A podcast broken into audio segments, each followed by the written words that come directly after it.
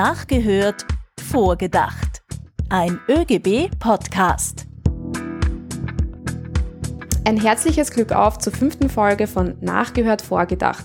Wir sind ein ÖGB-Podcast, der zu wichtigen gesellschaftspolitischen Themen gemeinsam mit Expertinnen und Experten nachhört, was Wirtschaft und Politik so vorhaben und dann vordenkt, wie uns arbeitenden Menschen diese Vorhaben, manchmal aber eben auch Versäumnisse im Arbeits-, Freizeit- und Familienalltag so betreffen. Wir, das sind Peter Leinfellner aus der ÖGB Kommunikationsabteilung und ich, Stefanie Feigl. Ich arbeite bei der GPA DJP im Bereich der Kollektivverträge. Ihr hört in dieser Podcast-Serie entweder uns gemeinsam oder eben solo. Heute wird Peter beispielsweise nicht dabei sein. Heute da geht es um ein Thema, das alle von uns höchstwahrscheinlich im Alter mal betreffen wird, nämlich das Thema Pensionen. Morgen steht ja der Equal Pension Day vor der Türe und der weist uns darauf hin, dass es immer noch sehr große Unterschiede gibt, was die Pensionshöhe betrifft zwischen Männern und Frauen. Wir fragen uns heute, warum das so ist, hören nach, welche Probleme dahinter liegen, was die Bundesregierung dagegen plant. Dann denken wir vor, was das aus unserer Sicht bedeutet und was wir eigentlich tun müssten, damit es uns Arbeitnehmerinnen und Arbeitnehmern gleichermaßen in der Pension auch gut geht. Im Regierungsprogramm der Bundesregierung steht nämlich, dass es noch Bemühungen braucht, um diese Ungerechtigkeitslücken zu schließen, um nachhaltig sicherzustellen, dass alle in Würde altern können. Hören wir also nach, was Frauenministerin Raab gesagt hat zum Thema Pensionsgerechtigkeit im Report. Wenn man sich entscheidet, gemeinsam ein Kind in die Welt zu setzen, dann hat man auch eine gemeinsame Verantwortung für das Kind. Und dann soll der Elternteil, der arbeiten geht, auch jenem Elternteil, der in der Kinderbetreuung zu Hause ganz viel leistet, auch Pensionsjahre zukommen lassen, damit es am Ende des Tages zu keinen Ungerechtigkeiten auch in der Pension kommt. So, das war Frauenministerin Raab nachgehört. Äh, bevor wir jetzt mit unserer Expertin anfangen vorzudenken, würde ich dich bitten, liebe Simone, stell dich doch erst einmal vor. Ja, hallo, mein Name ist Simone Erne, ich bin ÖGB Bundesfrauensekretärin und ich freue mich sehr hier zu sein. Vielen lieben Dank für die Einladung. Frauenministerin Raab redet äh, hier von einer Gerechtigkeitslücke, die es zu schließen gibt. Äh, wo liegt denn jetzt konkret das Problem? Worauf äh, weist dieser Equal Pension Day genau hin? Er weist darauf hin, dass wir einen Pensionsunterschied zwischen Frauen und Männern haben, der wirklich mit 42 Prozent eklatant ist. Wir kennen, oder die meisten von uns, kennen, von uns kennen ja den äh, Equal Pay Day. Der Equal Pension Day ist noch nicht so bekannt. Kannst du mal erklären, was der eigentlich genau bedeutet? Ja, vom Konzept her ist es eigentlich die, dieselbe Idee wie der ähm, Equal Pay Day. Also es geht wirklich um die Pensionsschere in dem Fall, beim Equal Pay Day um die Einkommensschere. Und es geht darum, dass ähm, ab diesem Tag, also ab dem 30. Juli, die Frauen de facto eigentlich keine Pension mehr erhalten, weil eben der Unterschied zu den Männerpensionen 42 Prozent beträgt. Also im Vergleich zu den Männerpensionen würden wir Frauen ab diesem Tag keine Pension mehr beziehen. Ganz genau. 42 Prozent, das ist ja wirklich ein eklatanter Unterschied. Was bedeutet das konkret? Äh, wie viel Pension beziehen Frauen so im Durchschnitt im Monat und wie viel die Männer? Ja, also wir haben ähm, die Durchschnittspension in Österreich beträgt um die knapp 1500 Euro für alle. Brutto. Brutto. Bei äh, Männern sind wir da eben bei knapp 2000 Euro und bei Frauen bei 1150. Also wir haben einen Unterschied von knapp äh, 800 Euro. Äh, wie schaut denn das im EU-Schnitt aus? Sind wir da eher Vorreiter oder sind wir da Nachzügler? Da sind wir leider wie auch bei der Einkommensschere äh, sehr weit vorne dabei bei den Negativbeispielen. Es gibt nur drei Länder, die äh, noch eine höhere Pensionsschere haben. Das ist nämlich Luxemburg, Malta und die Niederlande. 1100 Euro, das ähm, ist jetzt eigentlich nicht ganz so viel Geld. Wo liegt denn eigentlich in Österreich die Armutsgefährdungsschwelle? Also die Armutsgrenze in Österreich liegt momentan bei 1060 Euro, also wir sind schon äh, ziemlich nahe. Grundsätzlich kann man sagen, dass es natürlich äh, sehr schwierig ist, mit so wenig Geld das Leben grundsätzlich zu bestreiten. Und oft ist es ja dann so, also ähm, dass da denn keine finanzielle Unabhängigkeit da ist, also sprich die Frauen halt finanziell auch abhängig sind in dem Sinn vom Partner. Und dann halt oft sich die Frage halt stellt, bleibe ich jetzt in dieser Beziehung, die zum Teil natürlich auch unglücklich sein kann, die zum Teil vielleicht auch mit Gewalt verbunden ist, auch möglich, weil wir wissen ja, die Zahlen Gewalt gegen Frauen auch ein großes Thema. Und da möchten wir eigentlich, dass die Frauen nicht in solche Situationen kommen, dass sie da abhängig sind, sondern dass sie auch im Alter ein ähm, freies, äh, selbstbestimmtes Leben führen können. Gehen wir jetzt mal gleich auf die Gründe ein, äh, warum eigentlich Frauen weniger Pension beziehen. Was, was, was, was sind denn da die Hauptgründe? Warum ist das so, dass Frauen einfach um 40 Prozent weniger Pension erhalten? Grundsätzlich ist die Pension ja abhängig vom Erwerbseinkommen. Also die Dauer und die Höhe von den Einkommen bestimmen dann natürlich die individuelle Pensionsleistung. Und ja, wir wissen ja auch, dass wir einen sehr hohen Gender Pay Gap haben und ja, dementsprechend ergibt sich dann auch dieser äh, hohe Unterschied in der Pension. Warum verdienen Frauen im, im Durchschnitt weniger als Männer? Dafür gibt es natürlich mehrere Gründe. Es beginnt natürlich auch schon in der Berufsauswahl. Dann haben wir quasi die, die Branchen, die natürlich ähm, die frauenlastigen Branchen, sage ich jetzt mal, da wo sehr viele Frauen arbeiten. Welche sind das zum Beispiel? Da haben wir zum Beispiel ähm, alles, was Soziales betrifft, also Pflege, ähm, Kinderbildung, also Elementarpädagogik, Handel, ähm, teilweise auch Gastronomie. Diese Branchen und dann haben wir äh, nicht nur das, also ist dann natürlich auch eine große Frage der Unterbrechungen, also der Erwerbsunterbrechungen. Wir haben die Frauen, die in Karenz gehen, wir haben die Frauen, die sehr lange in Teilzeit arbeiten. Das schlägt sich natürlich alles im Einkommen nieder und dann natürlich in Folge auch in der Pension. Das heißt, das große Problem sind zusammengefasst, dass die Frauen eher Berufe auswählen, die schlechter bezahlt sind als Männer, also weniger die industrielastigen Betriebe, wo die Mindestgehälter höher sind, sondern eher niedrig bezahlte Branchen hineingehen und natürlich große Arbeitsunterbrechungen durch die Kinderbetreuung. Genau. Also das ist auf jeden Fall ein Thema und auch eben ähm, bei den Branchen sehen wir, dass diese auch klassischen Rollenzuschreibungen gerade bei Mädchen und Buben schon sehr, sehr früh beginnt und ähm, natürlich auch die Rollenzuschreibung, gerade alles, was quasi Kindererziehung und Kinderbetreuung betrifft, noch sehr, sehr stark verankert ist. Natürlich haben wir dann auch ähm, die, nicht nur die Unterbrechungen durch die Karenzzeiten, sondern natürlich auch die lange Teilzeit. Und die lange Teilzeit, also wenn wir da teilweise von 10, 15 Jahren Teilzeit rechnen, äh, reden, ist einfach ähm, diese Auswirkungen auf die Pension nachher einfach sehr hoch. Ja. Jetzt ist es ja so, dass die Leute, die jetzt in Pension sind, ja schon ihre, ihre Jahrzehnte gearbeitet haben und dass sich da ja auch schon viel verändert hat. Glaubst du, dass äh, die Frauen, die aktuell arbeiten, in Zukunft auch diesen Pensionsunterschied in Kauf nehmen müssen oder meinst du, dass sich da jetzt schon was geändert hat? Es ist unterschiedlich. Also grundsätzlich traue ich mich schon zu sagen, dass es da einen äh, Wandel gibt. Also ich denke mal jetzt nur so von der Generation von meinen Eltern zu jetzt meiner Generation. Da gibt es auf jeden Fall ähm, die Tendenzen, dass sich zum Beispiel auch sehr viele Väter jetzt in Karenz gehen, dass sie sich um die Kinderbetreuung kümmern. Es sind, ist jedoch noch nicht die große Masse und es äh, passiert auch alles sehr langsam. Und vor allem jetzt, gerade in äh, der Krisenzeit, ähm, als der, der quasi Lockdown war, haben wir ja wirklich gesehen, wie schnell man quasi zurückgeworfen wird, teilweise in ein Rollenbild und in ein Frauenbild der 50er Jahre. Also die Frauen waren daheim, sie haben sich um ihre Arbeit, also quasi im Homeoffice gekümmert, haben die Kinderbetreuung geschupft, haben Homeschooling gemacht und die komplette unbezahlte Arbeit erledigt. Und da sieht man eigentlich, dass diese quasi erkämpften ähm, Errungenschaften der Frauen doch sehr ähm, fragil auch sein können. Und wir sehen das jetzt halt auch äh, gerade, wenn man die Arbeitslosenzahlen auch anschaut, dass wir wirklich den Zustand haben, dass Frauen sehr stark von der Arbeitslosigkeit betroffen sind und äh, schwieriger wieder in Beschäftigung finden als Männer. Das wurde ja von den Medien auch sehr groß übernommen. 85 Prozent aller Arbeitslosen, die durch Corona in die Arbeitslosigkeit gerutscht sind, sind ja Frauen. Ganz genau. Das heißt, dieser Fortschritt steht wirklich auf sehr dünnem Eis sozusagen. Genau. Du hast jetzt sehr schön hervorgebracht, dass die Pensionshöhe viel mit, dem, mit der Höhe des Einkommens zu tun hat, das Frauen während ihres Erwerbslebens erzielen. Ist dieses Problem Ihnen bewusst jetzt schon bei der Wahl der Ausbildung und des Berufes oder wie die Familienplanung aussehen wird? Oder ist das eher ein Problem, das einen eher später bewusst wird? Gibt es da irgendwas dazu? Ja, grundsätzlich äh, haben wir dazu gerade eine ähm, Studie erhalten, von, wo durchgeführt wurde von, von WIFO und Forba, wo diese Thematik beleuchtet. Also geht es wirklich um die transparente Pensionszukunft. Und da wurden die Frauen eben befragt, ähm, wie es denn überhaupt um das Wissen der Pension steht. Es ist rausgekommen, dass das technische Wissen nicht sehr groß ist, also wie das überhaupt mit dem Pensionskonto funktioniert, wie das denn da angerechnet wird, wie das ist mit der Bemessungsgrundlage. Es ist den Frauen jedoch sehr wohl bewusst, dass sie eine geringere Pension bekommen werden und dass sie das als ungerecht empfinden.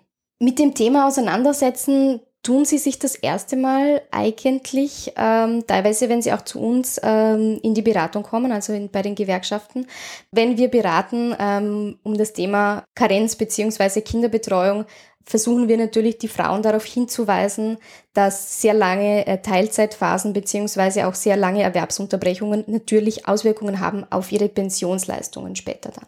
Dann schauen wir uns mal an, was man eigentlich so gegen diese Ungerechtigkeit machen kann.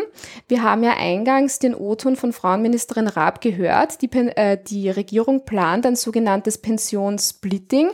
Könntest du uns mal erklären, was dieses Pensionssplitting eigentlich ist? Ja, also das Pensionssplitting ist ähm, eine Möglichkeit, die Pensionsleistung von einem Teil ähm, der Eltern, also quasi wenn ich eine Partnerschaft habe, auf die andere Person zu übertragen. Also bis zu 50 Prozent wird dann ähm, von dem Pensionsanspruch quasi aufgeteilt auf die andere Person, die quasi daheim ist und sich um die Kinder kümmert. Das heißt, diese Maßnahme zum Pensionssplitting betrifft eigentlich sozusagen nur die Phase, wo die Frau oder der Mann, also die Person, die auf das Kind aufpasst, sozusagen nicht im Erwerbsleben ist. Ist das ein Modell, das der ÖGB befürwortet? Ja, also grundsätzlich kann man es schon äh, länger beantragen und es geht auch für Paare, die keine Kinder haben. Aber wie genau das Modell dann auch in der Praxis aussieht, also es steht wie gesagt im Regierungsprogramm, aber wir wissen dann noch nicht genau, wie es umgesetzt wird. Wir sehen es äh, ein bisschen kritisch, weil es eben ein bisschen Symptombekämpfung ist und nicht so sehr an die Wurzel des Problems herangeht, weil wenn halt zum einen eine Pension schon gering ist und ich teile sie dann halt auf, ist es schon mal grundsätzlich sehr wenig. Und ähm, so wie es im Regierungsprogramm steht, wäre es auch mit einer Opt-out-Situation. Das heißt, es besteht da jetzt eigentlich gar kein Rechtsanspruch darauf? Es ist ähm, eben angedacht, dass es zum einen ein freiwilliges Modell geben wird und zum einen ein gesetzlich verpflichtendes Modell. Wie gesagt, das gesetzlich Verpflichtende wäre mit einer Opt-out-Option, äh, die wir eben kritisch sehen, weil es schwierig ist natürlich, wenn ich jetzt sage, okay, es ist gesetzlich vorgegeben und es muss passieren, aber denn eine Person, also der, die Verdienende, dann sagt, ja, äh, na, ich möchte es eigentlich gar nicht, besteht halt schon wieder so eine gewisse Abhängigkeit, wo dann die andere Person dann halt irgendwie so als Bittstellerin oder Bittsteller dasteht und es dann wieder eigentlich keine Sicherheit gibt für die Person, die quasi daheim ist und die unbezahlte Arbeit verrichtet. Also es wäre sozusagen ein, ein, möglicher Lösungsansatz, der ein Symptom bekämpft, aber die Unabhängigkeit für die Frau ist in dem Fall nicht gewährleistet, weil der Mann aus diesem System raus optieren kann. Was äh, hat denn der ÖGB vor? Wie schaut denn das Modell des ÖGB aus? Ja, wir als ÖGB Frauen haben ein neues Modell erarbeitet. Da geht es um die Anrechnung der Kindererziehungszeiten. Also bisher ist es so, dass äh, bis zum vierten Lebensjahr des Kindes die Kindererziehungszeiten auf dem Pensionskonto angerechnet werden. Und ähm, wir haben das Modell jetzt noch erweitert, also es ist eine ÖGB-Frauenforderung, unser Modell, ähm, damit quasi diese, äh, diese Kindererziehungszeiten besser bewertet werden. Also wie gesagt, bisher bis zum vierten Lebensjahr und unsere Idee wäre, das, dass man das bis zum achten Lebensjahr ausbaut.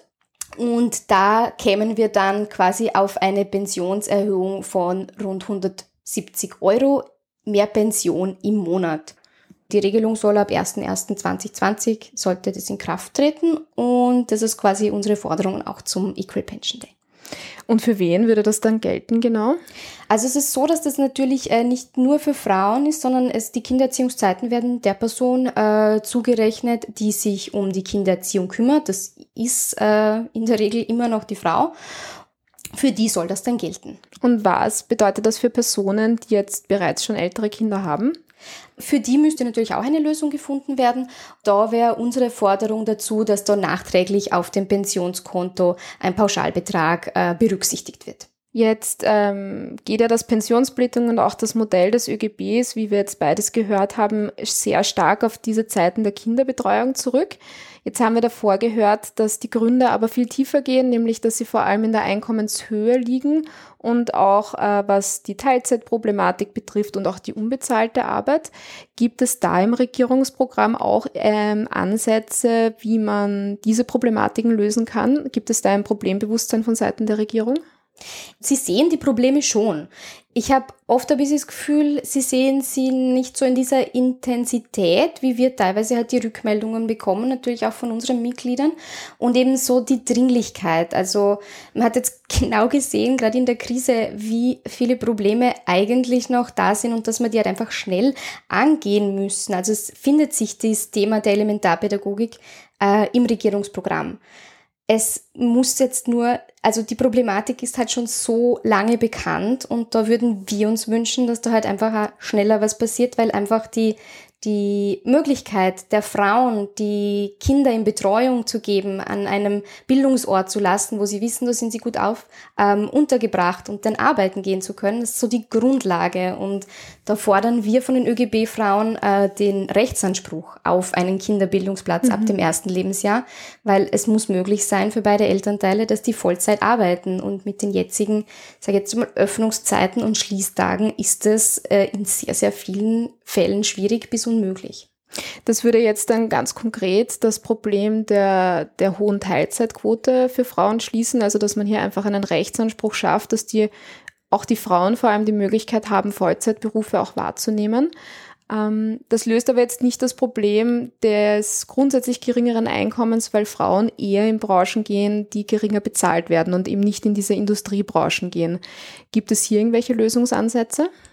Ja, also wie gesagt, man muss, glaube ich, sehr, sehr früh anfangen. Also wirklich auch schon in der, ähm, im Kindergarten beziehungsweise in der Elementarpädagogik hier auch schon zu, zu versuchen, diese Rollenbilder einfach aufzubrechen. Wir sehen, gerade in der Auswahl der Lehrberufe sind bei den Mädchen die die drei Top-Berufe immer quasi Friseurin, Kosmetikerin, ähm, Einzelhandel und Bürokauffrau.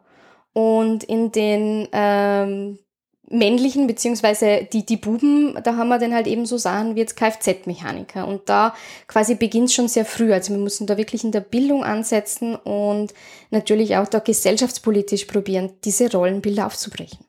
Ein letzter Punkt, den ich noch ansprechen möchte, ist der Punkt der unbezahlten Arbeit. Äh, sehr viele Frauen bleiben ja nicht nur jetzt in der Kinderbetreuung und, und, und leisten sozusagen Arbeit, die nicht bezahlt wird, sondern äh, pflegen ja dann auch im Alter sehr oft, vor allem im ländlichen Gebiet, auch noch die Angehörigen. Ähm, auch diese unbezahlte Arbeit ist eine Leistung, die nicht honoriert wird, jedenfalls nicht geldmäßig. Ja, total, da hast du total recht. Und äh, hier plädieren wir natürlich für eine partnerschaftliche Aufteilung.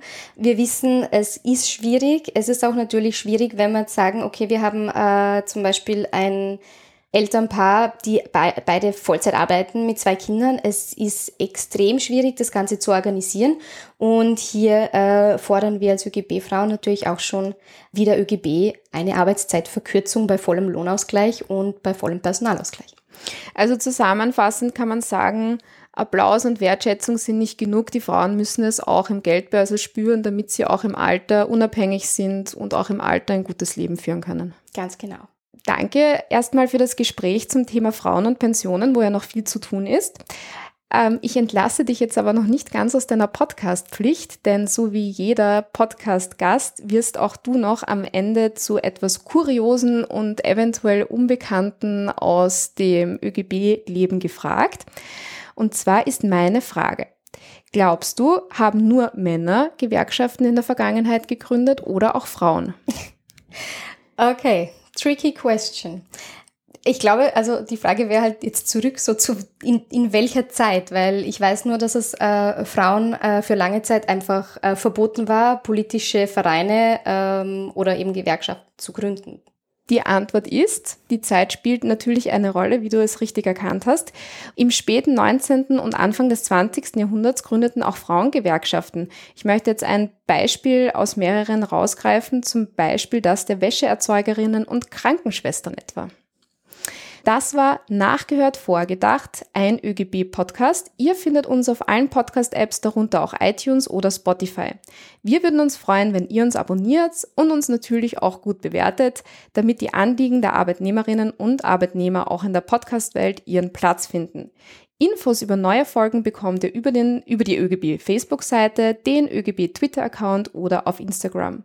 Alle Links findet ihr in den Show Notes. Und ganz wichtig, wenn du noch kein Gewerkschaftsmitglied bist, dann kannst du das ganz schnell und bequem nachholen. Alle Infos, wie du beitreten kannst, jetzt auf www.ögb.at. Ich freue mich auf das nächste Mal, wenn wir gemeinsam für euch nachhören und mit unseren Gästen vordenken.